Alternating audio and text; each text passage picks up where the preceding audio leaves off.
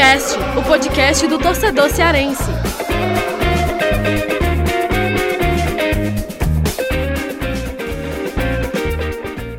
Começando mais um Footcast na área, eu, Thiago Minhoca. Hoje aqui na apresentação, Lucas Mota não pôde estar presente devido a outras questões que eu não sei, porque ele não me falou, a não ser que tenha passado para Afonso Ribeiro e para GB, mas em todo caso, estarei eu, Thiago Minhoca, aqui na apresentação com exatamente Gerson Barbosa e Afonso Ribeiro aqui para a gente comentar os jogos do final de semana, né, dessa 13 terceira rodada, vitória do Fortaleza sobre o Red Bull Bragantino 1 a 0 novamente Robson dando os três pontos para o Fortaleza e o empate sem gols do Ceará, né? O Ceará mais uma vez não foi tão ameaçado, mas também não chegou a ameaçar tanto assim e daqui a pouco a gente vai debater sobre isso. Então, para quem quiser acompanhar a gente aí, segue aí nas nossas redes sociais, acompanha aí os nossos programas anteriores, que a gente já vem abordando sobre o Campeonato Brasileiro, algumas rodadas, as entrevistas especiais que também já fizemos nesse, nesse ano de 2021. Quem quiser saber mais sobre o Footcast é só seguir a gente lá nas nossas redes sociais. Vamos aqui começar o debate. Eu, GB e Afonso é, não esquecendo também que no final, viu, já, já guarda aí, viu, GB e Afonso. É, o Gerson já não pode mais citar aquele filme lá, porque o filme só era de três partes, tem que trazer alguma coisa nova, né? O Mel, como é, como é GB, o nome do filme? Não sei o que, da rua? Rua do Medo, Rua do Medo, Rua do Medo. Rua do Medo, Rua do Medo. Pois é, acabou, só tinha três filmes, a não ser que faça algo quatro, cinco, seis depois, e depois o GB vai voltar a ter esse repertório aí bastante limitado. Mas em todo caso, é, no final a gente dá as nossas dicas aleatórias.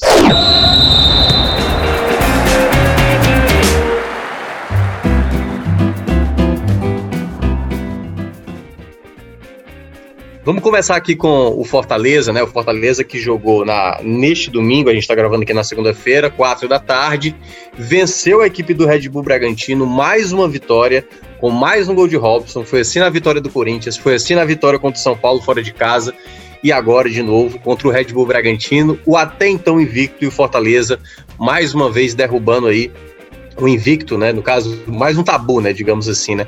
O tabu do Red Bull Bragantino não ter perdido ainda nessa, nessa Série A e conseguiu a vitória. Eu vou começar pelo Afonso Ribeiro.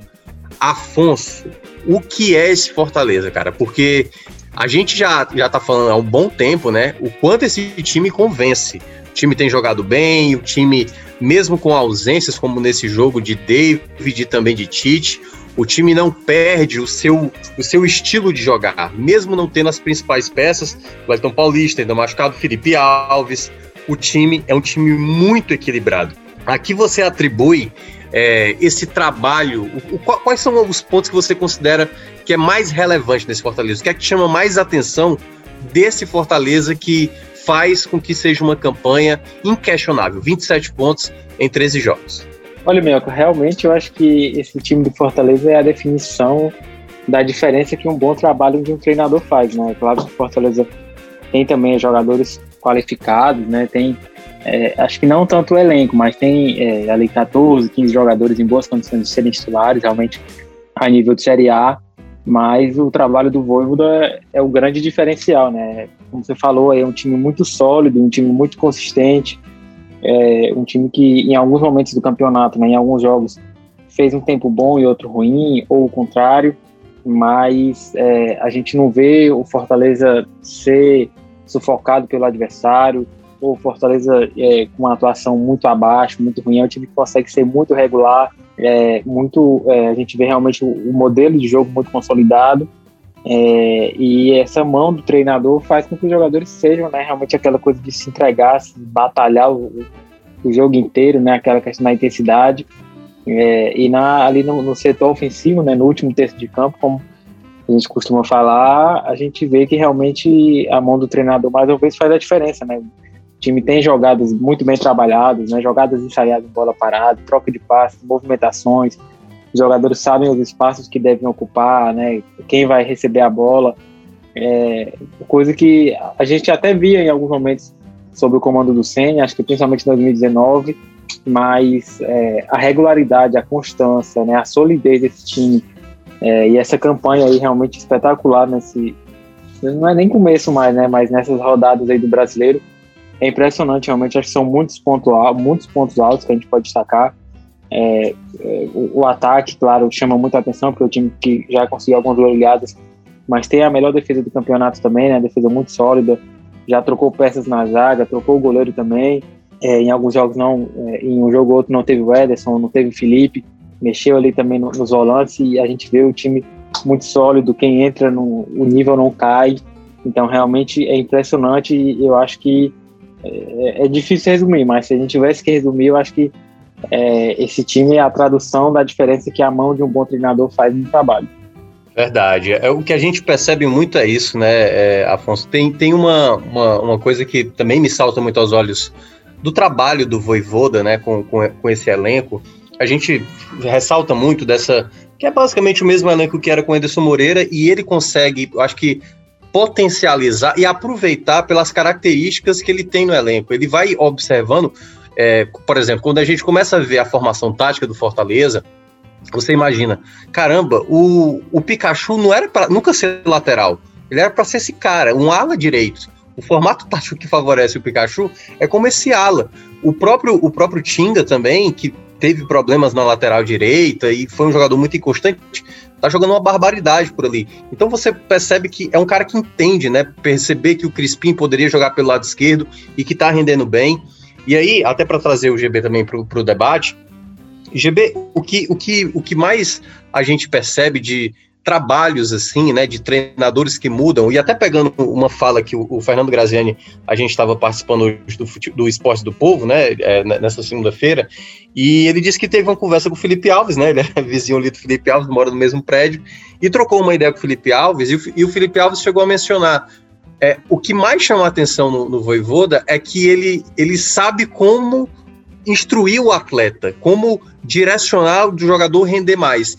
E aí, GB, é, isso é que é mais curioso, né? A gente observar em treinadores com esse perfil de fazer um, um, um, jogador que alguns podem considerar mais limitado, que não tem essa qualidade toda, render e fazer com que esse cara desempenhe muitas funções e sempre uma leitura certa, né, na hora de um passe. A jogada do gol do Fortaleza, ela é muito isso, né? A maneira como o, o Boeck pega a bola, toca no Felipe, que de, toca no Pikachu, toca pro Torres, devolve o Pikachu e o Pikachu de cabeça coloca o Robson para bater pro gol. É, é esse trabalho de, de técnico, né? É, você vê assim, nitidamente o quanto isso ele é fundamental hoje para a boa campanha do Fortaleza. É, tem sido, eu acho que, o, o, o grande tesouro dessa temporada para o Fortaleza, né? Trazer um treinador desse tipo. O que é que você tem a dizer exatamente é, do, eu falo no geral, não só do, do Voivoda, mas claro você pode falar do Voivoda. Como é que um treinador pode influenciar tanto em uma equipe render tão bem como o Fortaleza está rendendo hoje com, com, com, na mão do Voivoda? Olha, Lu, o Lucas, ó, o costume, ah, né? Obrigado pela Ah, meu. Deus do céu, o costume, o costume. Mas olha, Minhoca, eu acho, cara, que é, quando o Graziani falou isso no programa, já foi agora no final do programa, né?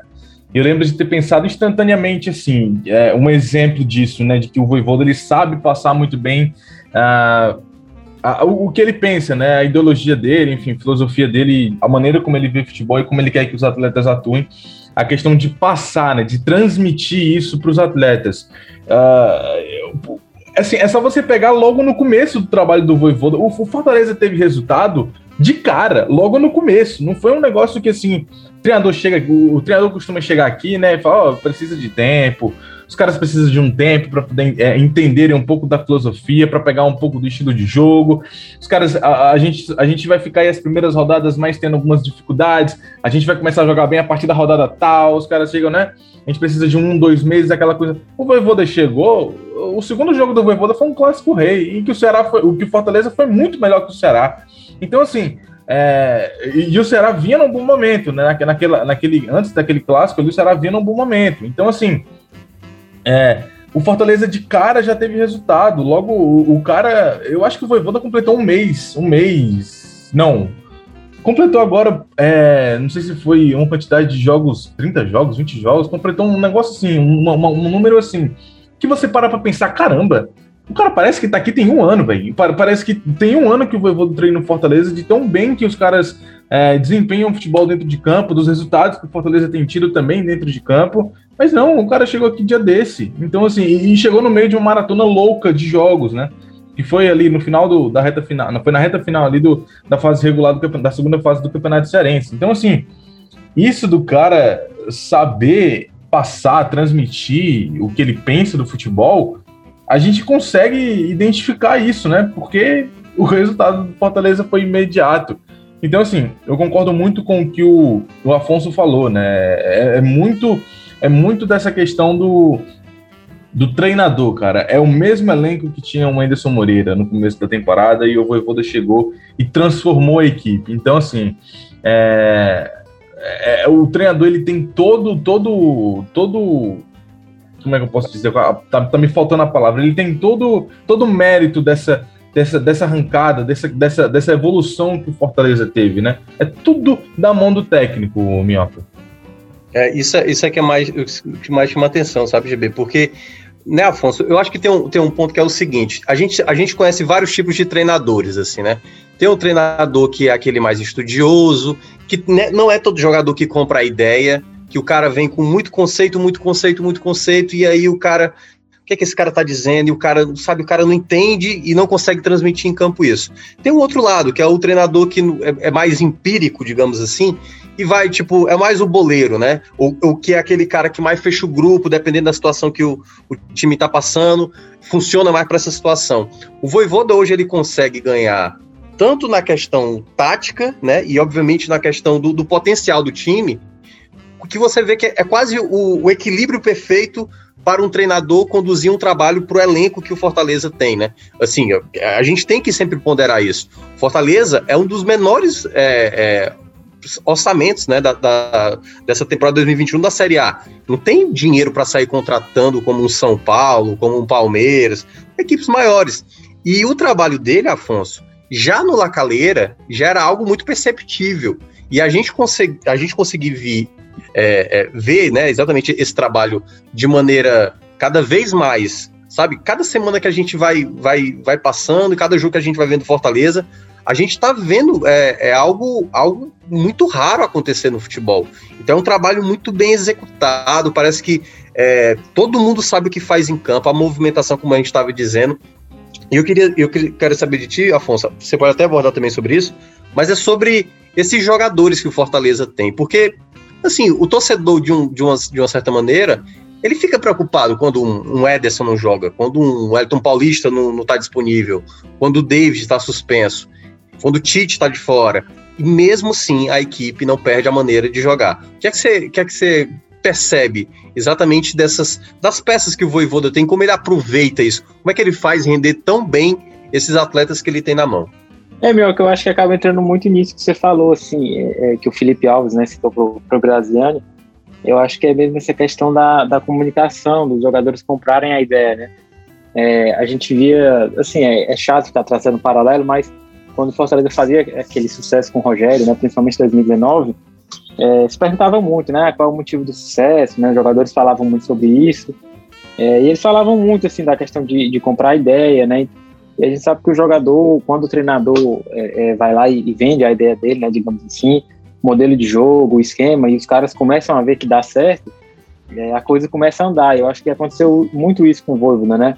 o GB falou, ele chegou ali na reta final do Cearense, estava né, uma maratona de jogos ali, não tinha tanto tempo assim para treinar. Ele foi ajustando do jeito que deu, foi ali aos poucos colocando esse 3-5-2 dele, testando algumas peças, né? Então já colocou ali o Tinga é, é, na zaga, o Crispim na ala, é, e, foi né, o Pikachu na, na outra ala, e, e, foi dando resultado, né? As coisas foram acontecendo. O Pikachu, um cara que aparecendo muito finalizações, a gente vê ele nos jogos constantemente na, nas jogadas ofensivas, ou finalizando ou dando assistência. O Crispim muito importante na, na bola parada. O Tinga, com, com a, o vigor físico dele, ajudando muito na parte defensiva, com liberdade para atacar também. É, então, é, mesmo os caras em funções diferentes, né, em posições diferentes, quando eles veem que está dando resultado, né, que está sendo bom para eles e para o time, é, eu acho que isso motiva ainda mais e faz a roda girar, né? Os caras vão comprar ainda mais a ideia, a coisa vai, vai fluir é, eu, eu, acho que é óbvio que ninguém imaginava que é, é, ia acontecer esse ápice assim, tão cedo, digamos assim, né? O time, o time, respondeu muito rápido desde o princípio com ele, uma campanha espetacular no brasileiro, mas eu acho que é, ele, ele, conseguiu potencializar também, né? no modelo de jogo dele, no esquema, é, extrair o máximo dos jogadores também muito por essa questão da confiança, né, da, do tratamento dele. É, eu tenho ouvido muito de pessoas do clube, é, principalmente de funcionários, a, a, questão assim do ser humano Voivoda, né? Uhum. A gente até chegou a fazer uma matéria mesmo é, falando como é que é o dia a dia dele, os bastidores. É, e o pessoal fala muito dessa questão do como ele trata as pessoas, como é que ele se relaciona. E eu acho que isso faz muita diferença também, né? Esse trato que ele tem com os funcionários, com os jogadores. Até na beira do campo, né? A gente percebe também, ele não é um treinador que a gente vê muito no futebol brasileiro, tipo o Sene, você vê isso no, sim, sim. no, no, próprio Guto, que reclama demais com a arbitragem, não sei o que, que justifica certas coisas. É claro que a gente não viu ainda o Fortaleza ter aquela sequência negativa, mas não me parece, pelo estilo dele, né, ele ser aquele treinador que vai, sabe, fazer aquelas aqueles macetes que a gente vê muito no treinador brasileiro, né? né? Colocar, responsabilizar alguém, justificar por uma coisa e tal. Ele é muito, ele é muito sensato, né? Você vê que Sim. ele é um cara muito centrado. Isso mais pelo perfil dele, né? E que, tipo assim, o cara já é um bom treinador e ainda tem esse, essa personalidade que não que não conflita, né? Porque você tem esses casos. O Ceni, por exemplo, era assim, né? Era um bom é um bom treinador, mas ao mesmo tempo ele tem uma imagem da arrogância e tudo mais, e aquela coisa. Mas o Voivoda não, né? Ele tem quase como um cara muito centrado. E isso eu acho que ainda consegue trazer mais o bom trabalho que ele vem fazendo no Fortaleza. É, inclusive teve algum jogo, não vou lembrar agora qual, mas que perguntaram para ele sobre a arbitragem. Acho que foi aquele que não deixaram fazer a troca, né? No final sim, sim. e tudo, ele perguntou e ele relativizou, assim, disse que os árbitros são humanos, podem errar também e tudo. A gente sabe que se fosse outros treinadores ali, teriam reclamado, criticado, né? É, feito toda aquela aquela cena, né? E, e, ele contemporizou isso, ele já falou outras vezes que gosta de reclamar de arbitragem, gosta de falar do time dele. É, quando o Fortaleza perdeu para o Flamengo, ele assumiu a culpa, disse que, que era responsabilidade dele. É, então, realmente, ele, tem um perfil assim bem, bem diferente. Né? Acho que não só dos treinadores brasileiros, a gente já viu outros estrangeiros aqui também que gostam de falar muito, de transferir responsabilidade. Então, é, eu, eu acho que esse perfil diferente dele também é, de líder mesmo, né? É, eu acho que isso é, influencia muito também para esse, esse bom momento, né? Acho que esse conjunto do ambiente faz, faz muita diferença. Pois é. E aí, GB, até para a gente fechar essa primeira parte do Fortaleza, o time está na terceira colocação, uma ótima pontuação, 27 pontos e 13 rodadas, é uma espetacular pontuação.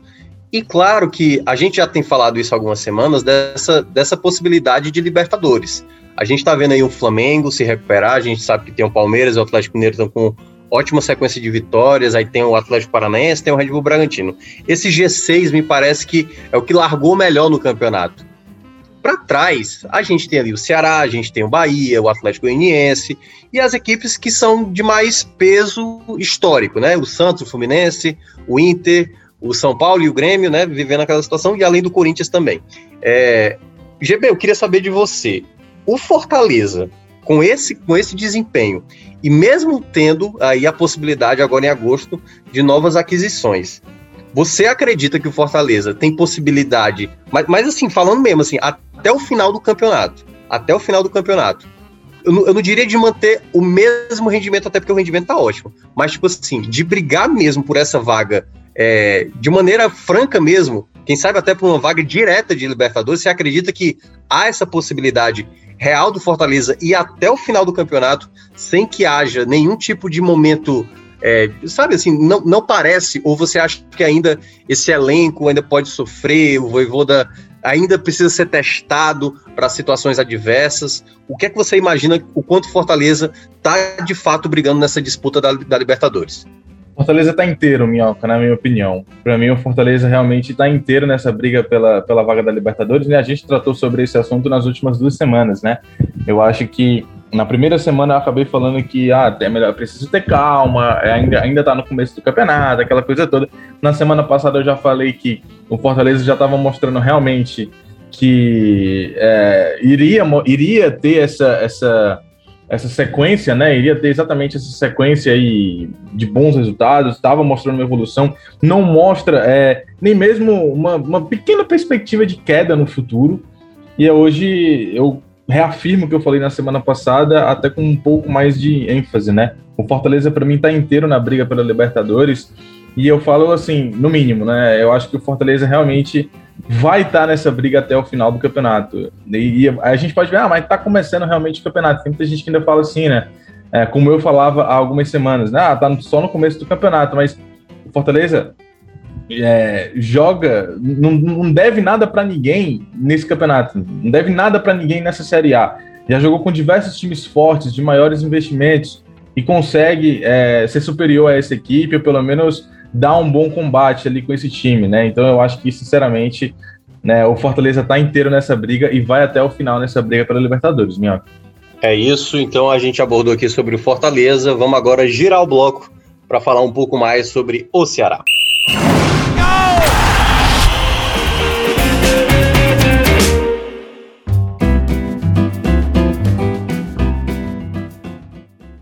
Começando agora sobre o Ceará, Ceará que empatou 0 a 0 com a equipe do esporte, um empate em que tivemos o primeiro jogo da Série A sem que nenhuma das equipes tenha chutado na barra. E quando eu digo na barra, é na barra mesmo, até na trave, nenhuma bola conseguiu encontrar ali, é, ter uma chance, é, uma chance real, assim, né? uma chance que fosse em direção ao gol e causasse algum tipo de, de perigo, embora a gente teve assim, algumas possibilidades de fora da área ali, um chute do Rick, teve uma também do Mikael no primeiro tempo do esporte, chegou com mais perigo, o chute do Marcão, o chute do Lima também no segundo tempo. Então foi um jogo que a gente pouco viu assim de, de oportunidades criadas. Só que aí o, o, Ceará bateu um recorde, né? Agora nove jogos sem perder, é, conseguiu repetir até a façanha do, do Bahia de 2019. O Bahia também teve nove jogos sem perder, mas naquela época foram quatro vitórias e cinco empates. O Ceará agora foram três vitórias e seis empates. E só perde em termos de invencibilidade nos pontos corridos para o esporte de 2015, que teve 11 jogos, né? Foram seis vitórias e cinco empates, se não me engano, ou foi o contrário, cinco vitórias e seis empates. Em todo caso, GB, até para começar com você, a gente viu mais do mesmo do Ceará, né? Ou seja, o Ceará é uma equipe que não sofre, não sofre contra o adversário. Então, quando você olha para um cenário de um adversário mais perigoso, um adversário que vive grande momento.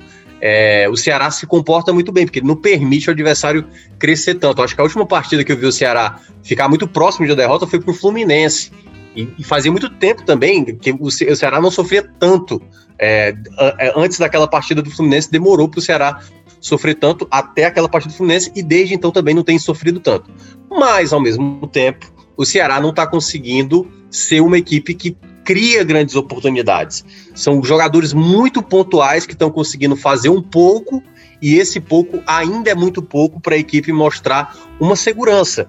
E aí, GB, até para saber de você, hoje o Ceará vive quase como um impasse. O seu torcedor olha o jogo, é claro que tem um efeito aí Fortaleza, né? O Fortaleza pelo que está apresentando, mas é, é a, pró a própria maneira como a equipe tem não, consegue melhorar, né? A cada rodada que passa, tem perdas, obviamente, mas aonde você acredita que o Ceará tem, tem apresentado dificuldade? É claro que a resposta é o setor ofensivo, mas aonde você enxerga a possibilidade de melhora? Aonde o Ceará poderia buscar possibilidades. É uma nova formação tática, novas peças, porque formação tática a gente sabe que o Guto dificilmente vai mudar, mas você apostaria em outros nomes, o que é que precisa ser trabalhado de transição, o, o, o que é que você faria, no caso, hoje, imaginando como o Guto pudesse resolver, e é Guto resolvendo, como você faria para o Ceará modificar, principalmente o setor ofensivo, para tentar buscar fazer mais gols? É, imaginando como o Guto faria, é, eu acho que é até fácil, né? Ele vai continuar tentando com alguns jogadores, ele vai tentar mudar um jogador ou outro, mas esquema tático ele não vai. Talvez se chegar uma peça aí nova, um centroavante no Ceará, ou alguém que apareça e começa a, e começa a fazer gols, como foi no ano passado o Vina.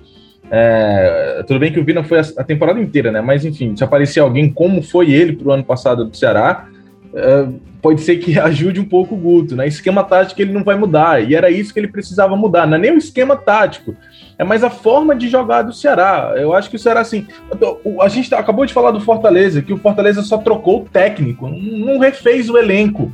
Era um elenco que a gente discutia que era um elenco fraco, um elenco limitado, quando era com o Anderson Moreira, que a gente falava que era um elenco que realmente iria ter dificuldades nessa temporada. Chegou o Voivoda e mudou isso, ninguém mais fala disso. A gente fala de como o Fortaleza está bem, é, a gente até esquece é, de questão de, de novos contratados para o Fortaleza, né? Enquanto que para o Ceará a torcida pede o tempo todo. Então, assim, eu acho que tem a ver um pouco com o estilo de jogo. A gente sabe que o Guto não vai mudar, gente. O Guto, o Guto não vai mudar. Ele vai tentar mudar peças, que realmente ele muda, né? Quando ele vê que um jogador ou outro não tá dando certo, ele realmente troca, dá oportunidade para alguns jogadores, como ele tem dado, por exemplo, para o próprio Rick. Mas é isso que ele vai fazer. Imaginando como o Guto faria, ele vai trocar peças, ele vai tentar uma coisa assim, nesse sentido da coisa, porque realmente o que ele tinha que fazer era uma troca de pensamento, de mentalidade do Ceará, que troca da maneira de jogar, e isso a gente sabe que não vai acontecer. Então, é, eu, eu penso dessa forma, né? Eu acho que é mais uma questão do Guto mudar a forma como o time atua, e a gente sabe que isso não vai acontecer. E aí, eu vou até continuar um pouco contigo, Gilberto, até porque foi uma, uma parte da coletiva no, no qual você mandou uma pergunta, né, para o Guto, que foi perguntado sobre essa. Você perguntou sobre a quantidade de empates e tudo mais. E depois é que eu fui ver, né? Depois do, do, do, Eu fui ver com mais detalhe a entrevista dele.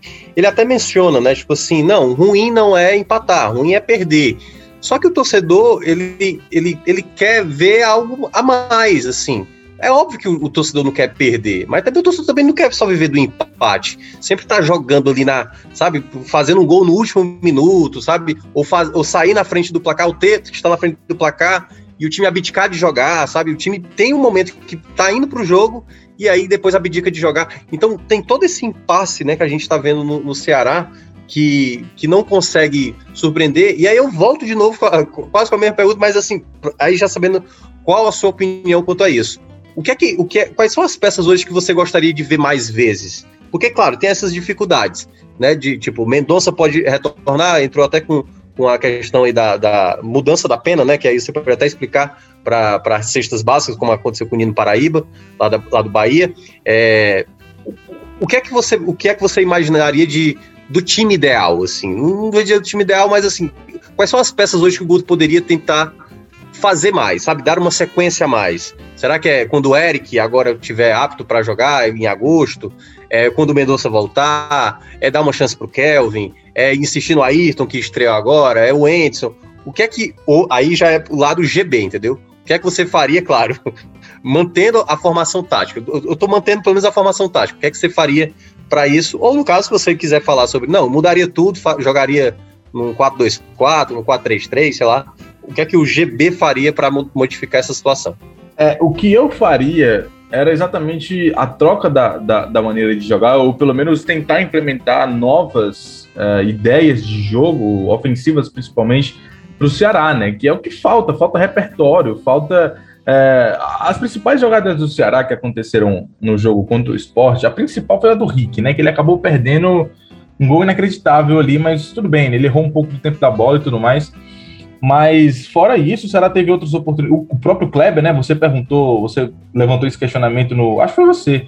Levantou esse questionamento no Esporte do Povo, falando que. Qual foi a chance que o Kleber teve, né? E, ou foi algum torcedor que mandou, não sei. Uma cabeçada, realmente. É, a única chance foi uma cabeçada de leve. É isso.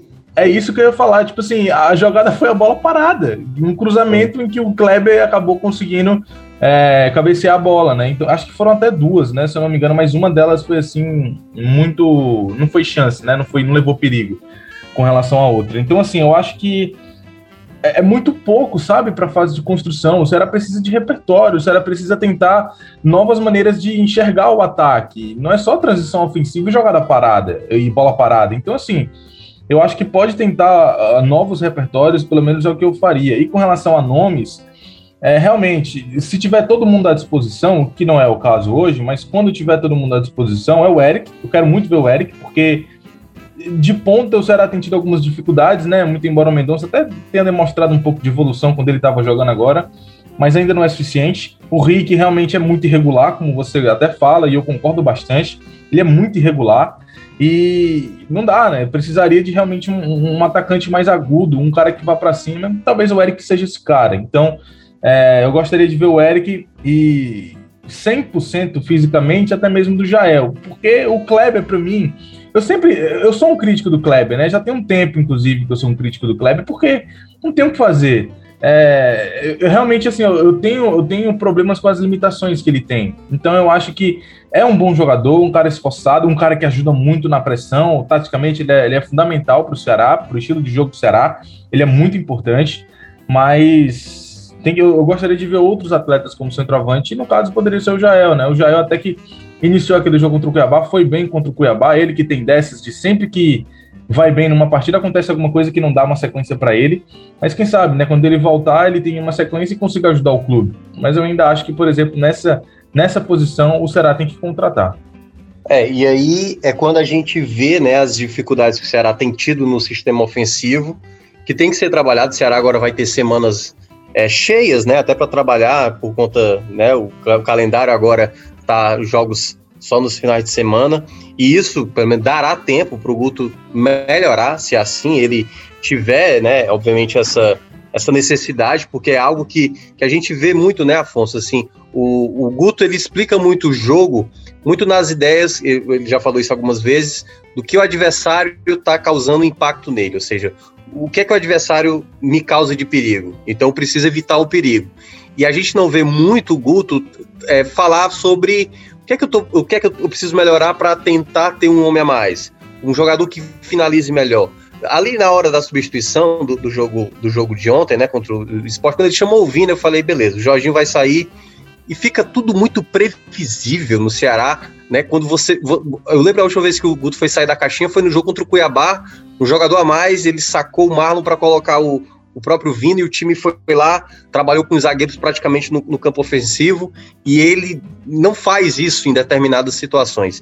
Afonso, nessa, nessa, nessa coisa do Ceará, até porque é, é aquela coisa, né? Como, como eu estava dizendo, como é um time ali que tá naquele meio termo, a gente está falando aqui do lado que é o negativo, a questão ofensiva, mas há o ponto positivo, que é o Guto teve ali, depois da derrota pra, pra, da Copa do Nordeste, um momento de muita instabilidade que foi ser o último momento assim de desespero, que foi logo após aquele protesto no aeroporto em cima do Vina, o vídeo do, do Robson de Castro com Vina e o Guto Ferreira, e a derrota para o Bahia depois na sequência. Naquele momento, a gente viu o Guto balançar forte no cargo a ponto de, de se não vencesse o próximo jogo, né, assim, se não ganhar, se perdesse o jogo, poderia ser demitido. E aí veio o empate contra o Inter e, e o time está nessa sequência de nove jogos sem perder. Eu queria saber de você o quanto, o quanto é, esse, esse lado, e aí já falando da parte do, do copo meio cheio, né? É, o quanto, o quanto esse, esse trabalho do Guto, que só perdeu dois jogos, e é bom deixar claro, só perdeu dois jogos, mesma quantidade de jogos que perdeu o Fortaleza, que perdeu o Palmeiras, que é o líder do campeonato, é, isso dá uma, uma sustentação para jogos como vai enfrentar no final de semana, o clássico contra a equipe do Fortaleza que o, o Ceará hoje é uma equipe mais difícil de vencer. O quanto isso, o quanto isso pode ser sustentável para fazer uma boa campanha? É, meu, que eu acho que esse acaba sendo o grande mérito do trabalho do Guto, né? Inclusive, é, vocês estavam discutindo a questão ofensiva, né? A deficiência, o, modelo de jogo do Guto é, acaba é, privilegiando mais a parte defensiva mesmo, de, de se proteger, de muitas vezes é, abrir mão de tentar uma vitória, de uma mudança mais ousada para garantir pelo menos um ponto, né? Se, se proteger mais ali na defesa. É, então ele até sofreu um pouco com isso ali naquele momento mais conturbado, realmente. O Messias chegou a falhar também, estava ali sem o Luiz Otávio ainda, testou o Jordan, testou o Klaus, é, até o Lacerda se firmar. É, e teve alguns problemas ali na zaga também. Gabriel Dias também com algumas falhas defensivas. É, então, é, aquele momento turbulento acabou sendo um pouco ruim até para o sistema defensivo também. Mas a partir daquele jogo contra o Inter, eu acho que a coisa se encaixou um pouco mais. É, ele conseguiu encontrar é, é, uma formação ali mais sólida. Ele mexeu nos volantes também, né? Marlon e Sobral, acho que isso ajudou também. É, e, e, respondendo a sua pergunta, eu acho que essa solidez defensiva, eu acho que pelo nível do campeonato, né, pelo que a gente está vendo, inclusive pela própria pontuação do Ceará hoje, né, a colocação, eu acho que ela garante pelo menos ali um meio de tabela para o Ceará. É, a gente está vendo um campeonato muito é, é, nivelado por baixo. O Ceará, mesmo com muitos empates aí nessa sequência invicta, está numa boa posição, está lá em cima, não está distante do, do G6 não, está tá, tá, tá até perto. É, então eu, eu acho que essa solidez defensiva ela garante pelo menos ali um meio de tabela para o Ceará, ali uma sul-americana. E aí eu acho que esse algo a mais realmente é o que faz a diferença para brigar um pouco mais em cima ali, uma primeira parte, uma Libertadores, por bater uma Libertadores. É, e aí esse algo a mais seria justamente a questão ofensiva, né? Você conseguir é, ter um pouco mais dessa ambição, né? Assim, é, o que eu vejo da torcida do Ceará reclamando muito é essa questão da, da ambição, isso até de outros anos já, né? De querer algo a mais, de tentar algo a mais. É, é, claro, né? Como vocês falaram, tem a questão do Fortaleza também, isso pesa, né? Você vê o rival indo super bem, conseguir quatro vitórias seguidas, sendo elogiado aí pela, pelas jogadas ensaiadas, pelas tramas nos gols. É, é claro que isso influencia também a análise do torcedor. Mas é, é difícil você olhar para esse elenco do Ceará e você não, não conseguir vislumbrar que o time conseguia produzir mais. Eu acho que era mais ou menos a impressão que o torcedor do Fortaleza tinha com o Anderson, né? É, de é que verdade, o time poderia é produzir mais. É, então, eu, eu acho que isso pesa muito pro Guto e, e, assim, é claro que tem circunstâncias, né? Por exemplo, o empate contra o Inter é, deu uma vida nova ali pro Ceará. Foi um jogo muito franco, o Ceará teve chance de ganhar, o Inter teve jogo de ganhar.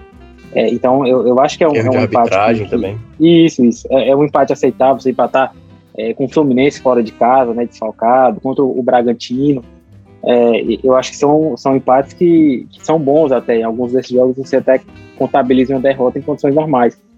É, mas você ali contra o Cuiabá, né, conseguiu a virada, né, justamente como o Minhoca falou, você sendo mais ousado, indo para cima, consegue a virada e aí, em vez de você tentar fazer mais gols, o Guto já trocou, já botou um volante, fechou mais a casinha. E aí, né, foi tentando administrar, acabou sofrendo gol no final. Né, e aí saiu com empate. É, e aí contra o esporte, um time que eu considero um nível até inferior do Ceará, não vou nem dizer do mesmo nível. Mas um jogo equilibrado, né? Por ser um clássico regional, fora de casa.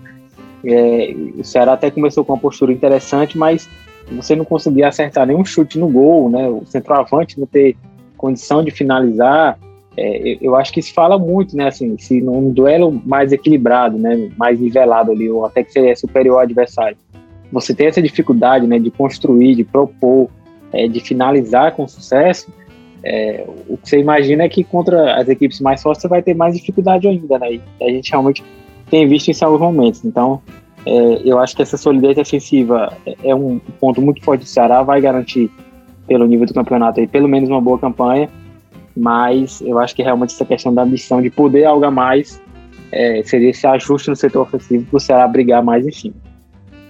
E aí, uma última pergunta aqui, vou passar até para o GB. GB, aí domingo temos o clássico. Clássico rei entre é, Ceará e Fortaleza, né? O mando é do Ceará, enfim, é só protocolar mesmo, mas é, é um clássico que, mais uma vez, vamos ter o duelo Guto contra Voivoda que ainda, né, o Ceará nesta temporada não venceu nenhum clássico e que o Fortaleza, né, com esse oito pontos de diferença para o Ceará. Claramente a gente vê um favoritismo do Fortaleza, mas qual seria então a, a possibilidade é, do Ceará buscar um resultado positivo? Porque por mais que, que se considere que, ah, não, tudo bem, eu não vivo grande momento, o outro está vivendo grande momento, mas a gente já viu casos de reversão. Você acredita como qual, qual seria a possibilidade do jogo ideal para o Ceará empregar contra o Fortaleza, que vive grande momento. Né? A gente teve dois empates e duas vitórias. Posso estar enganado, qualquer coisa você me corrija. Mas foram quatro duelos entre Voivoda e Guto, dois empates. Um, é, no caso, foram um, um, empate na Copa do Nordeste, outro no Cearense, e uma vitória também, uma no Cearense e outra na Copa do Nordeste. Como o Ceará poderia, então. No Brasil, no caso. É, é, na Copa do Brasil, desculpa, obrigado. E como é, como é que o Ceará poderia, então, buscar uma vitória, né? Nessas condições que está passando hoje na, com a equipe. Olha, é até difícil dizer, viu, como é que. O que que.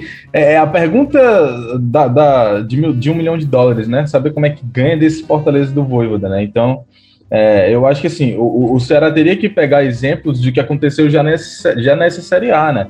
Pegar as derrotas do Fortaleza nessa Série A, aconteceram para o Atlético Paranaense, para o Flamengo, pegar esses dois jogos e analisar esses dois jogos, tentar ver é, até os jogos que foram empatados também, né? O próprio Atlético Goianiense, o Fluminense, eu acho que deve ser até esse o caminho utilizado pelo pessoal da análise de desempenho do, do Ceará, né? Devem analisar, claro, os últimos jogos do Fortaleza, como é de praxe, mas eu creio que também vão pegar as derrotas do Fortaleza para ver o que, que os outros times fizeram.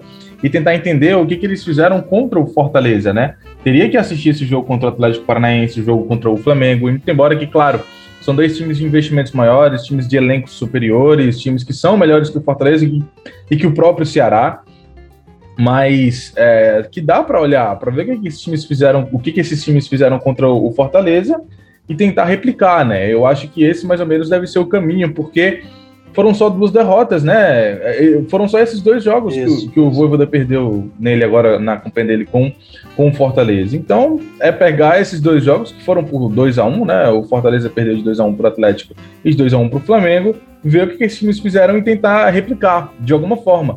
É claro que, assim, eu confesso que eu não assisti esses dois jogos, então eu não sei, é, só vi melhores momentos e não dá para fazer análise em cima de, de melhores momentos. Eu só vi melhores momentos e os gols desses jogos na época, quando, quando teve, né, essas duas partidas. E assim, não dá, eu não, não tenho essa resposta no caso do que, que eles fizeram, mas eu acho que esse deve ser o caminho, é tentar replicar é, o que aconteceu nas derrotas do Fortaleza com o Voivoda. É isso, esse foi os nossos, as nossas análises aí dos jogos da 13 terceira rodada, e aí na próxima, não sei quando é que vai ser, se quinta-feira, ou enfim, quando a gente gravar o próximo episódio, a gente aborda mais sobre o futebol cearense clássico que vai ter também no domingo. Vamos para as dicas aleatórias.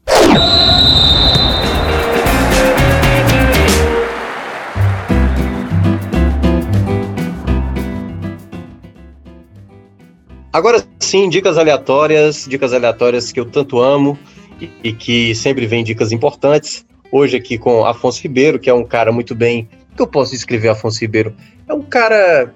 É um, é um cara fino. É um cara fino, um cara elegante, um cara que tem a, a barba muito bem desenhada no rosto. É impecável. Ele parece com o né? Jorginho, né? Ele parece com o Jorginho, né? Eu, eu sempre olho é. pro Jorginho eu penso. É, pior que é, é verdade. A barba do Jorginho é similar a Afonso Ribeiro. Eu acho que Jorginho passou, viu no povo. Ih, rapaz, olha ali, que barba muito bem cuidada. É a de Afonso Ribeiro. E aí, Afonso Ribeiro, você que é o nosso convidado hoje, qual é a sua dica aleatória? É uma dica de como barbear, como deixar rente a barba, enfim, me dê qualquer dica aí. Eu que tenho minha barba totalmente revoltada, queria até saber dica de você, de como você trata a sua barba. Você vai no barbeiro, como é que é? Rapaz, eu queria ter só a conta bancária do Jorginho, pelo menos. Ah, é, seria bom também. É, não, não, a barba, é, eu acho que é a, a genética que ajudou mesmo para ser bem alinhado assim, mas é, não tem nada de barbeiro, não. Eu sou raiz, eu faço em casa e de vez em quando, às vezes fica gigante também. E aí eu dou uma, um tapa, Maravilha. mas não, não, nada é, revolucionário não, nem, é. nem gourmet não. É, a dica de hoje eu vou de eu vou de série, como sempre. Eu não lembro se eu já indiquei da última vez aqui, mas como são sete temporadas, já é muito boa. Eu vou indicar, se for repetido, é, serve para reforçar aí para o pessoal assistir é, é Bosch, é a série lá do Prime Video, uma série policial, né? São sete temporadas, muito boa. É, então eu, eu não, eu acho que eu não indiquei da outra vez não, mas de qualquer forma, se já tiver ido, reforça aí pro pessoal assistir Bosch, série é, é realmente espetacular, série policial para quem gosta, fica a indicação aí. Grande dica de Afonso Ribeiro aí, indicando uma dica aí de série, né? que remete, enfim, à questão policial. É, agora GB, que tem a barba, como é que eu posso dizer? A, a barba raiz, né? A barba. A barba viking. Barba raiz. É, a, a barba viking, praticamente. A barba. A, barba amigo. viva. A barba. a barba com, com, sentimento, com coração. É a, é a barba do, do GB. E aí, GB, qual é a sua dica de hoje? Cara, eu vou reforçar a, dica da Rua do Não, brincadeira. Cara, mas assim, eu vou reforçar uma dica que, que eu dei quando estreou a segunda temporada, né? Só que tá tendo um episódio por, por, por semana, é, são, são episódios semanais, né? E vai terminar agora, vai, vai lançar o último episódio agora, e aí eu vou então, que eu ainda não assisti, cara, eu, eu, eu não consigo esse negócio de uma semana assim, ter que ficar esperando episódio. Para algumas séries eu até consigo, mas para outras não, que é o caso dessa, né? Eu preciso ver tudo de uma vez. Ainda mais porque são episódios pequenos. E como vai lançar o último episódio agora, eu vou reforçar a dica, né? Que é a série do High School Musical. Tá tendo lá no Disney Plus. É High School Musical musical. Com Olivia Rodrigo, né? Ela é a principal lá, enfim. E, e, cara, a segunda temporada eu já vi o trailer, já conversei com algumas pessoas que assistem também e disseram que tá muito boa, né? Como eu disse, eu ainda não assisti, mas eu, eu me indico de olhos fechados, porque é realmente muito boa. Então, a minha dica é essa, cara. Assistam aí, já tá na segunda temporada, finalizando a segunda temporada. High School Musical, um musical lá no Disney Plus.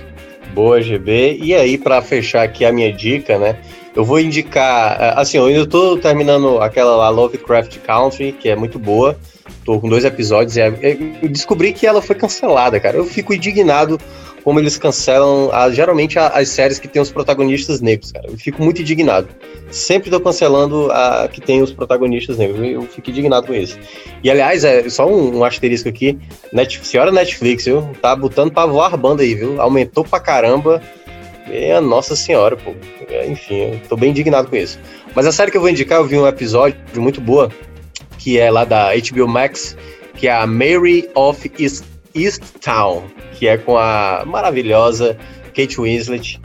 Muito boa, muito boa mesmo. Tem um, um contexto, eu não vou explicar muito, né? Mas ela tem toda uma pegada também, assim, policial. É, ela é uma, uma detetive, né? Que vai lá para uma cidadezinha, acho que é Pensilvânia, e vai investigar um assassinato.